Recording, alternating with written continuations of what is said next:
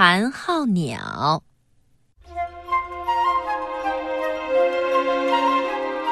山脚下有一堵石崖，崖上有一道缝，寒号鸟就把这道缝当做自己的窝。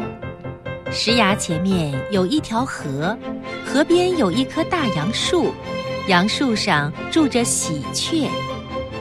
寒号鸟和喜鹊面对面住着，成了邻居。几阵秋风，树叶落尽。冬天快要到了。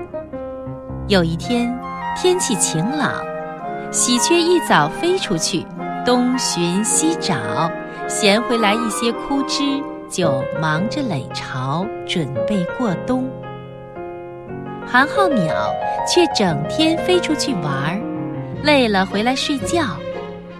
喜鹊说：“寒号鸟，别睡觉，大好晴天。”赶快垒巢！寒号鸟不听劝告，躺在崖缝里，对喜鹊说：“傻喜鹊，不要吵，太阳暖和，正好睡觉。”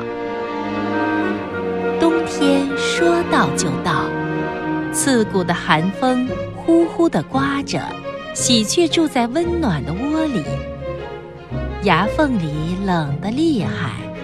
寒号鸟冻得直打哆嗦，悲哀地说：“哆啰啰，哆啰啰，寒风冻死我，明天就垒窝。”第二天清晨，风停了，太阳暖烘烘的，好像又是春天了。喜鹊来到崖缝前，劝寒号鸟说：“趁晴天，快垒巢。”现在懒惰，将来糟糕。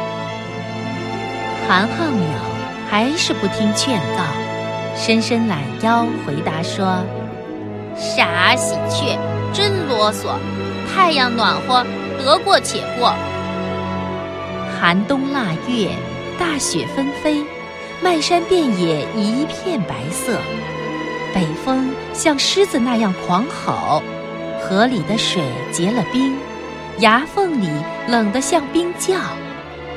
就在这严寒的夜里，喜鹊在温暖的窝里熟睡，寒号鸟却发出最后的哀嚎：“哆啰啰，哆啰啰，寒风冻死我，明天就垒窝。”天亮了，太阳普照大地。喜鹊在枝头呼唤邻居寒号鸟，但是寒号鸟没有应声。可怜的寒号鸟在半夜里冻死更多课文，请关注微信公众号“中国之声”。